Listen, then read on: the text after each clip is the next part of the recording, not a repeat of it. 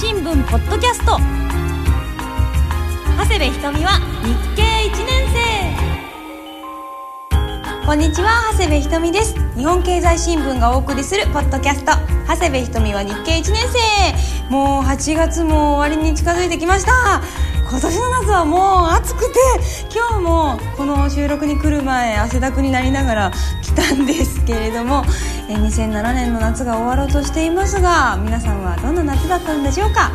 そんな中ですねあの私の暑さ対策としては8月のお盆前ぐらいまでクーラーを使わなかったんですけど扇風機だけでしのいでいたんですがもうお盆を過ぎたぐらいからちょっと我慢ができなくなりましてついにこの前クーラーをつけましたけどクーラーと扇風機を併用してですね風をこうすごく部屋中に回すようにして温度設定は28度なんですけど扇風機のおかげですごく28度より涼しいような感じがしています。すごく省エネでおすすめだと思いますので皆さんも扇風機と併用してクーラー使ってみてください、えー、きのこさんからいただきました。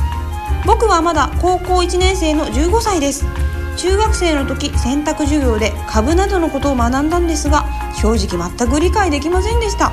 でも日経1年生を聞いてからとても理解できて課題そっちのけで聞いちゃってたもんで課題に手をつけないまま休みを終わらせてしまいました。大丈夫ですか？なんとかなっているんでしょうか？2年3年になれるようにこれからも学ばせていただきます。頑張って課題終わらせてくださいね、こんな2007年の夏なんですけど暑さ以外にもいろんなことがありましたね。あの夏の初めには新潟で大きな地震もありましたし選挙もありましたしそういった大きなニュースっていうのは経済にもさまざまな影響を与えているということなんですよ。そこで今日はですね2007年夏の経済総決算ということでニュースから見えるこの夏の経済についてしっかり復習をしていきたいと思います。日本経済新聞ポッドキャスト長谷部ひとみは日経1年生。今回もたくさん勉強しましょうね。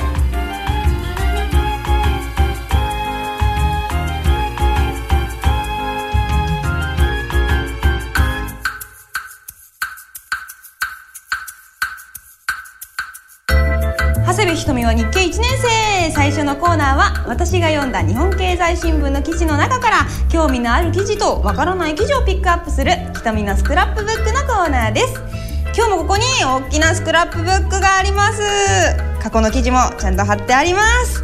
そして私の前には今日もとっても頼れるこの方です。日本経済新聞社の西川さんです。よろしくお願いします。こんにちは。よろしくお願いします。お願いします。今日もいっぱい教えてくださいね。はい。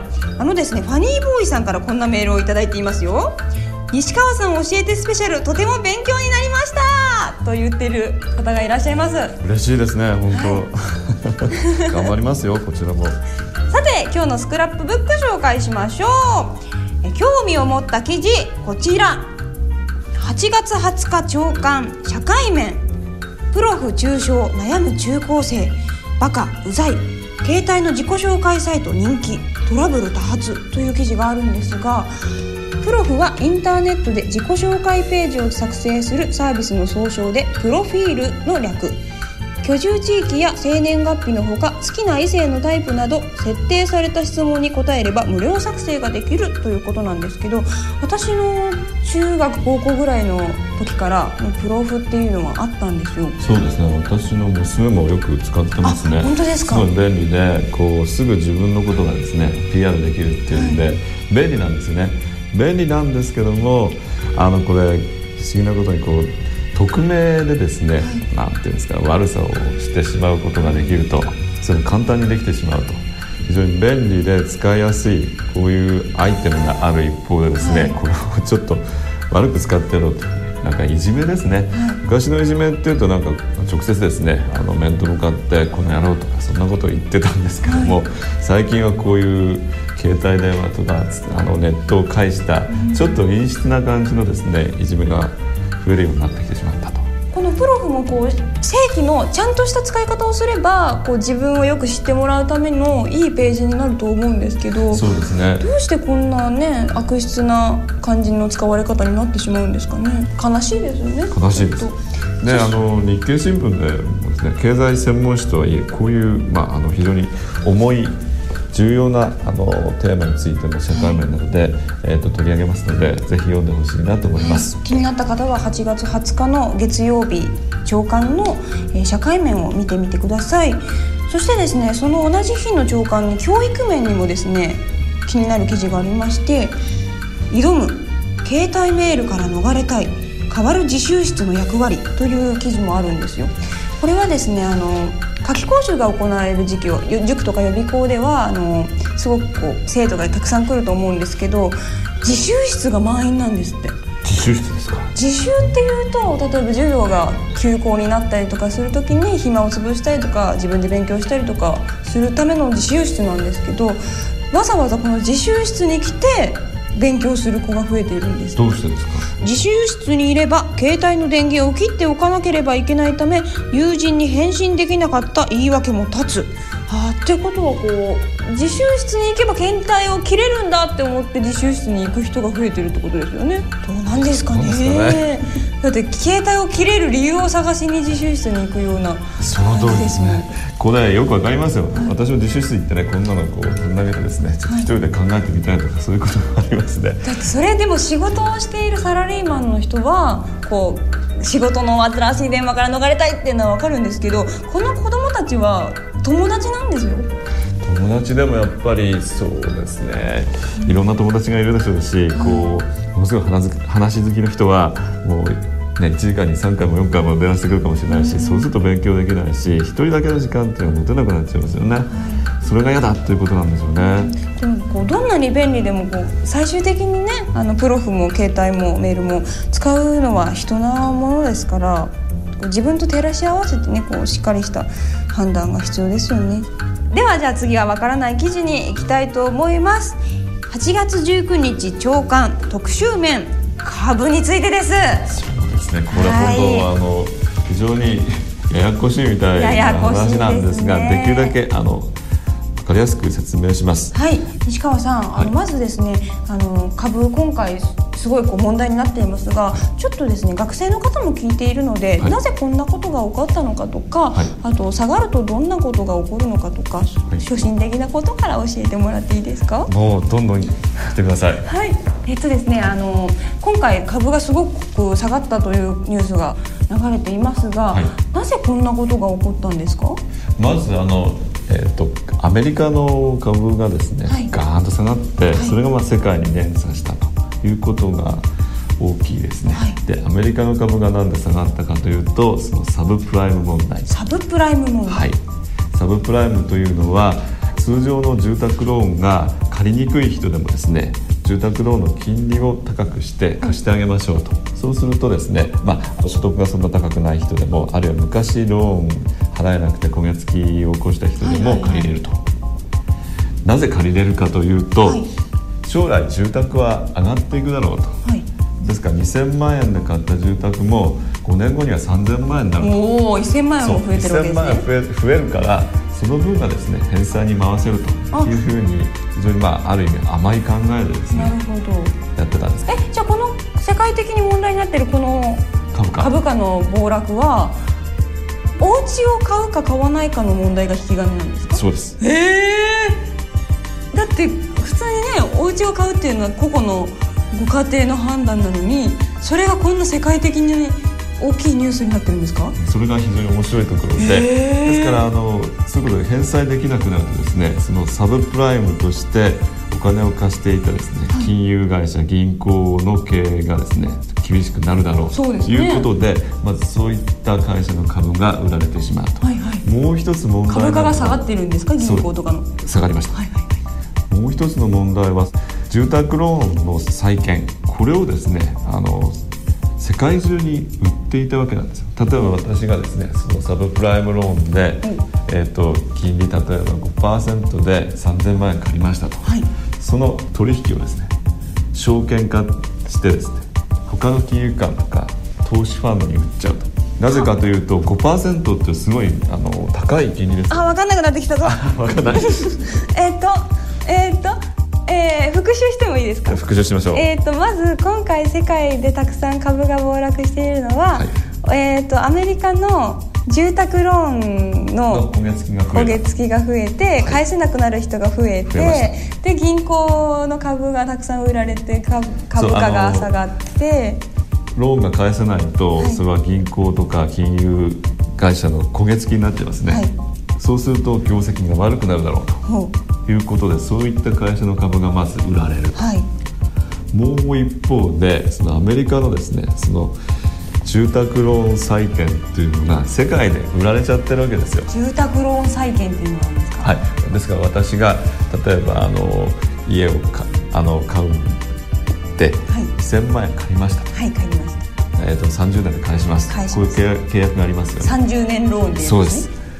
であの5%と。金利は結構高いですよ。はい高いですね。これ買いませんか？っていうことでヨーロッパの金融機関とかですね、うん。投資ファンドに売っちゃうんですよね。何を？お家を？あのローンそのものをですね。ローンを売るってどうやってやるんですか？でですからそのこのローンのですね仕組みをですね、はい。しまあ証券化するんです。この、えー、と貸し借りは難しい話。難しい難しい。難しい話。わからないぞ。えーと簡単に言えばあの私がどっかのアメリカの金融機関から借りていたんですけどもその取引自体があのヨーロッパの方に行っちゃうと。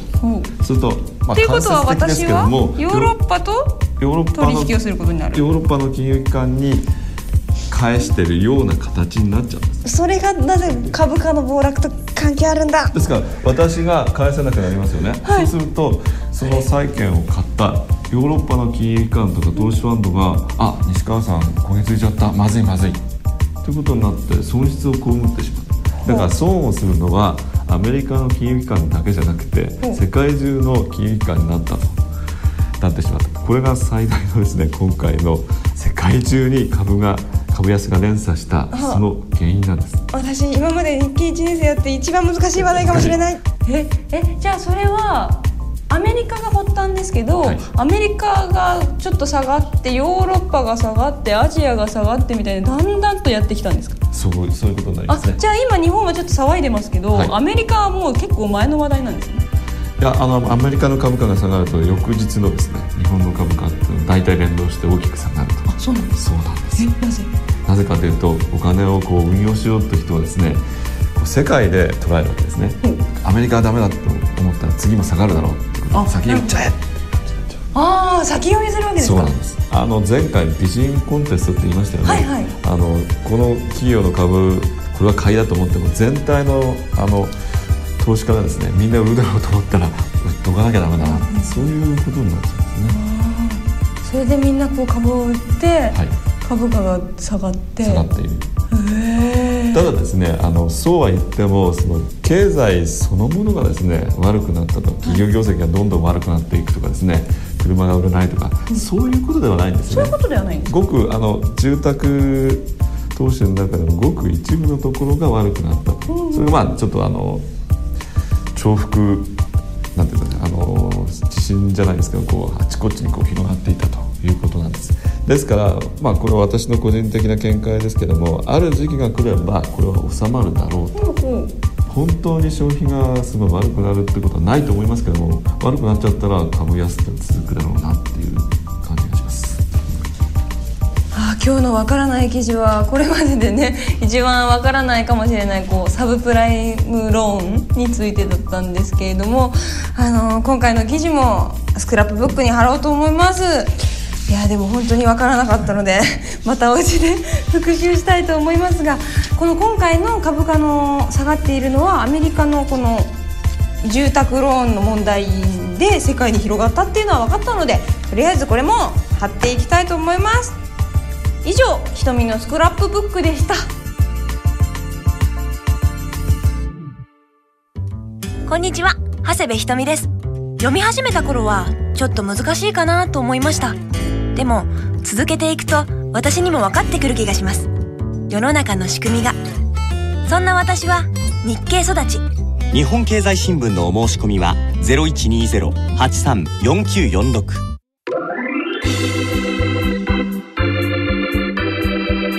2007夏の経済総決算日本経済新聞ポッドキャスト長谷部ひとみは日経1年生。今日の後半は2007夏の経済総決算をテーマにこの夏のニュースと経済の関係についてお勉強していきたいと思います。西川さん引き続きお願いします。私ちょっとぐったりしていますけど。はいよろしくお願いしおます。願いします。それにしてもこの夏もいろんなニュースがありましたが、はい。長谷部さんはどんなニュースに注目しましたそうですね選挙も地震もありましたけれどもやっぱ一番気になったのは暑さですかね。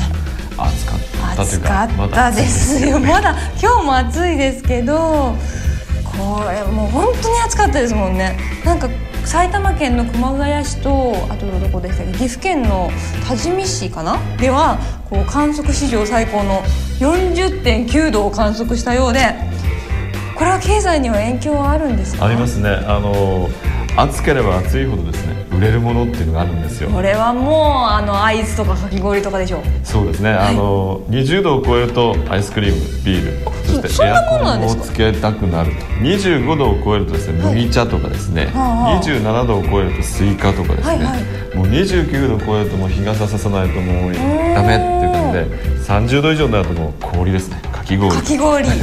あじゃあアイスクリームとかき氷は売れる温度が違うんですか違うと言われてますね。アイスはまあ冬だって食べますしまあそうですね。あ冬ちょっとかき氷食べたい時にならないですね。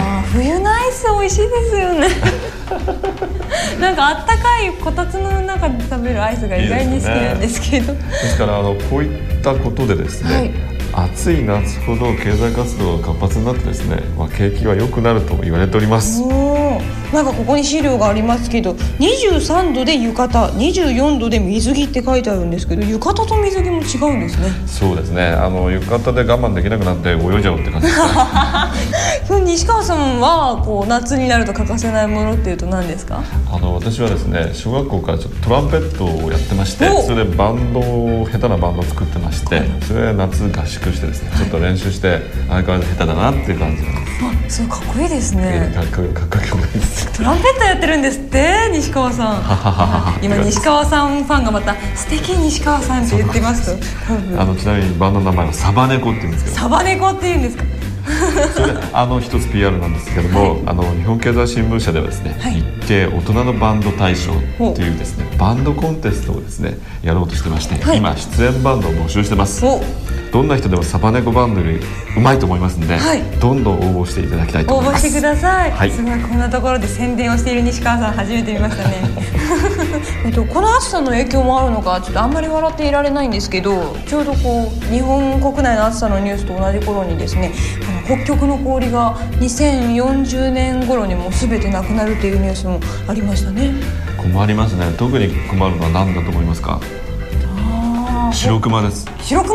白クマはあの氷の上にいてですねあの餌を取るんですけども氷がなくなっちゃうともう全滅するんではないか。とやっぱりあの予想以上に地球温暖化の進行が早まってるなって感じがしますよね、ですからいろいろ経済活動をしていく中でこの地球環境をどうやって保護していくのかって非常に大事なことになってくると思うんですね、あの株とかあの、えっと投資信託なんかでもこれまで以上にその環境に配慮した企業、はい。かどうかということであの選択されていくということが増えていくだろうなというふうに思います。結構いろんな企業でもこうエコとかこう地球環境に考慮していると株価も上がったりするんですか？そうだと思いますね。で逆にそういう、まあ、あのエコな企業に投資するですねあの投資ファンドとかそういうのが出てくるんじゃないでしょうか。へえそしてですねこの夏の初め7月16日に発生した新潟県中越沖地震もありましたね。被災地はこう家屋だけじゃなくて会社とか工場にも影響が出ているんですか？そうですね。あの非常に甚大な被害が出ましたが、はい。特に柏崎市に工場や事業所がある企業っていうのがですね被害を受けてます。ただ3年前にあの新潟県中越地震、はいありましたね。ありましたね。ですからその時の、まあ、教訓を生かしてですね災害対策の強化って取り組んでまして被害を最小限に食い止めようというところがありました、ただ一方で、まあ、操業再開のめどが立たない工場もあります。結構そこは被害が大きかったっていうことですか？そうですね。それとまあ災害対策どれどれくらいやっていたかっていうこともあの大きなファクターになると思います。じゃあ3年前の教訓を生かして対策を練っていた企業は結構復興も早かったということですかそうですね。被災地の周辺にはどんな工場が多いんですか？あの自動車部品を扱う工場とか、はい。大江会社のプリンターの製造を行っている工場と自動車なんかはですねあの効率化のために一つ一つの部品についてここで集中生産するって決めてますのでエンジンはここで作るとか、ね。バンパーはここで作るとか。もっとエンジンの中でもこの部品はここで作るとあもうもっと細分化してるんですか？そうなんですよ。そうするとこの部品がないとエンジンが作れないとか車ができないとかそういう全体の生産への影響が出てくるっていうのはこれがちょっと困っちゃうことなんですね。じゃあエンジンの中の一つのこうネジを作るためだけの工場が止まっただけで車の生産が追いつかなくなっていったりするんですか？車の生産ができなくなっちゃう。できなくなるんですか？車の生産ができなくなるとそうですね。その完成車メーカーはトヨタ自動車とかそういうところが非常に困っちゃいますよね。生産ラインを止めてしまわなきゃダメになってしまう。と一つのネジだけでそんなに影響が出るんです出ねますね。えー、とその他にですねあの東京電力の柏崎原子力発電所、原発その完全に止まりました止まのでりましたね。電力不足っていうのは懸念されていますよね。どのニュースでも流れてますよねあの省エネと言いますか。とにかく今年の夏は暑いですからやっぱり電力消費量っていうのもどんどんどんどん増えていくと。ですからできるだけ電力を使わないようなこまめにスイッチを切るとかそういうことをしなくてはいけないんですよね。え他にもですねあの北海道土産のね定番白い恋人がありましたね。あの石屋製菓の賞味期限改ざん問題がありましたけれどもこうなんかこういう事件ばっかりでもまたかって思ったりしますよそうねですね。昔雪印乳業のあのはい事件もありましたし、富士屋もありましたね。やっぱりあの商品特に食品なんかははい。そういったもう安全性っていうのが本当一番重要なことですし万が一ですねなんかまあミスを起こしたらすぐに発表してですね責任を取るということをしないともう後から後から出てきますよね。買う人の信頼を失ってですねあの企業経営が苦しくなったりしてしまうと。どこの企業がちゃんとそういうね改ざんとかをしてなくて真っ向な企業なのかっていうのがわからないですよね。そうですね。ただ事件になった企業の製品についてはですねやっぱりもうこれは買えないなっていうふうになりますから消費者って非常に敏感ですからね。あの前回お話した中国製農産物とかそういうものについても、まあ、安全性って非常にみんな意識するようになってきてますからそのあたり気をつけてですね気をつけした方がいいなってこと思います。そしてこの夏選挙もありましたね。はい。はい。第あの21回あの参議院議員選挙がありましたけど。これあの初めてですね自民党ができてから参議院の第一党座を明け渡しました、はい。ですがまあ一応選挙結果織り込み済みということであまりまあ株価とかですねそういうものに影響はなかった。とあそうなんですか。自民党は結構ねこう大敗しましたけど。まあ、あの民主党にたとえ政権が変わってもですね経済政策がそんなに大きく変わらないだろうということを思ってる人が多かったんじゃないかということがありますしまたこれは参議院選挙ですから、はい。まあ、政権交代に直結する衆議院でどうなるかっていうのはまだ分かりませんしね。日本と海外が受けたこう経済の影響といいますかそういうのはそんなに大きくはないんですか？大きくなかったですね、もうちょっと大きいかと思ったんですけれども、先ほどお話したあのサブプライムはい。ローンの方がずっと大きかったですね、ああ。れだけどまあ限定的な話がですね実は世界経済を大きく動かしてしまうっていうのは本当不思議なだから経済が重要だってことになってきますだから日本経済って基本的には今その悪くない状況なんですよね、はい。この6月からポッドキャストやってひと夏といっても本当にいろいろなニュースがありましたね。であらゆるニュースが経済に密接に関係があると、はい密着してるっていう感じが分かっていただけると非常にありがたいと思います、夏の経済を総復習できましたかね？はい。今日は2007年夏の経済総決算をお届けしました。この後は日経何でも検定です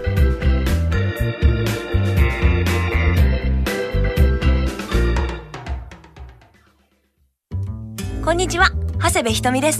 読み始めた頃はちょっと難しいかなと思いました。でも続けていくと私にも分かってくる気がします。世の中の仕組みが。そんな私は日経育ち。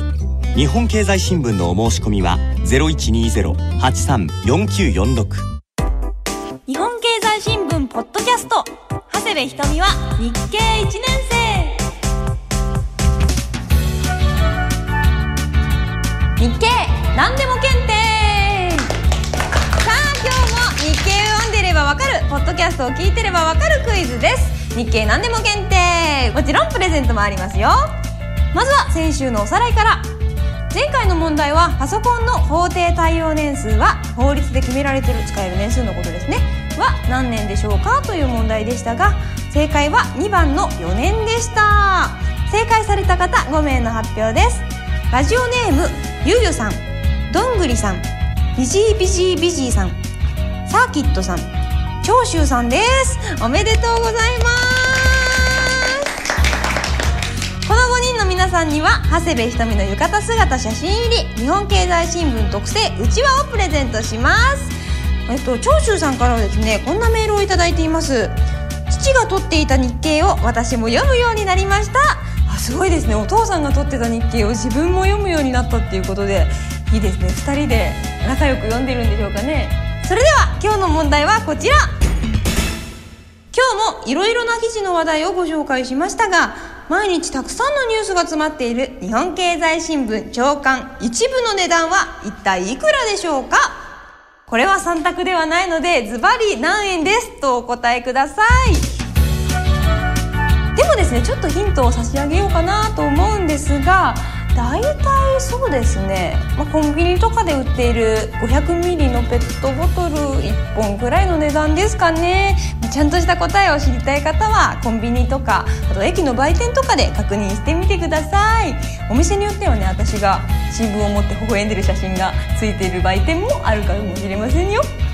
応募方法です。この長谷部ひとみは日経1年生のウェブサイトに応募フォーム何でも検定答えのボタンがありますのでそちらから応募してください。メールの方はひとみアットマークラジオ日経 .jp ひとみアットマークラジオ日経 .jp まで送ってくださいね。締め切りは9月の4日火曜日です。正解した方の中から抽選で5名様に私長谷部ひとみの写真入り日本経済新聞特製のクリアファイルをプレゼントします。皆さんどんどんご参加ください。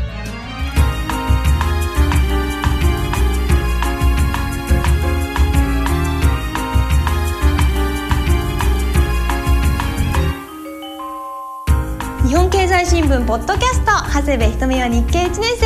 今日もお別れの時間になりました。西川さんは今年どんな夏休みを過ごしましたか？あ田舎に行ってですねサバネコバンドの合宿をやります。あ合宿を。何人のバンドなんですか？5人なんです。お。で西川さんはトランペットをやってらっしゃるんですはい。ねバンドあのー自信のある方はぜひ応募してください。はい、お願いします。ではここでメールを読ませていただきますペンネーム子供に会いたいマー君さんからいただきました。アメリカコロラド州にて楽しく聞いております。日本に帰国すると日経を持って行動しています。今後も楽しい放送を聞かせてください。ということです。いやー嬉しいですね。また海外の方です。えーじゃあ2通目です。ペンネームジビケンさんからもいただいています。おサンフランシスコから拝聴しています。と書いてあります1年ほど前にアメリカに引っ越しをしましたがこのポッドキャストのおかげで日本語の番組が聞ける上経済の勉強プラス日本の最近の出来事がわかるので毎回非常に楽しみにしています。登場の現場レポートは特に良かったです。これからも頑張ってください。アメリカから応援しています。ということです。アメリカすごいですね。すごいですね。じゃあ今度アメリカで収録しましょうか。わおすごいですね。アメリカでじゃあアメリカの経済について語ります？サブプライムローンについてちょっと。語りますか？やりましょう。なんかちょっとスタッフさんが苦笑いをしています。はい3通目です。ペンネームフィンガープリッツさんからいただきました。いつも楽しく拝聴しています。公開収録などの企画があればより楽しいかもしれませんね。これからも頑張ってください。西川さん公開収録ですって。やりましょう。やります？公開収録だったらいろんな人が遊びに来てくれますかね。楽しみですね。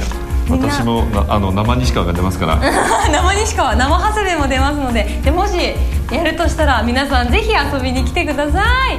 はい4通目です。ペンネームしん62さんからいただきました。新聞の広告を見て初めて聞きました。減価償却の説明分かりやすかったです。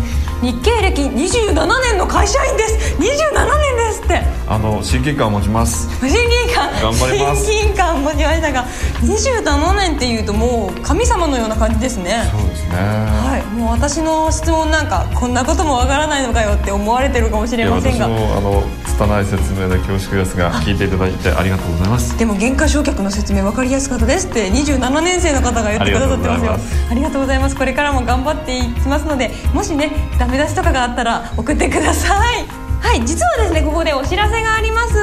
毎日コミュニケーションズから出てます。デジタルオーディオファンという雑誌に私たちのこの記事が載っております。特選ポッドキャストというところにですね長谷部ひとみは日経1年生という記事が載ってるんですけれども私と西川さんの会話が抜粋して載っているんですよ。恥ずかしい。恥ずかしいですか？でもちょっとねこういうのでいろんな方がまた聞いてくれると思うと嬉しいですよね。そうですね本皆さんぜひチェックしてみてくださいさて日本経済新聞ポッドキャスト長谷部ひとみは日経1年生。次回の更新は9月13日木曜日です。今日のお相手は長谷部ひとみと当そして日本経済新聞かつサバネコバンドの西川康介 それではまた次回お会いしましょう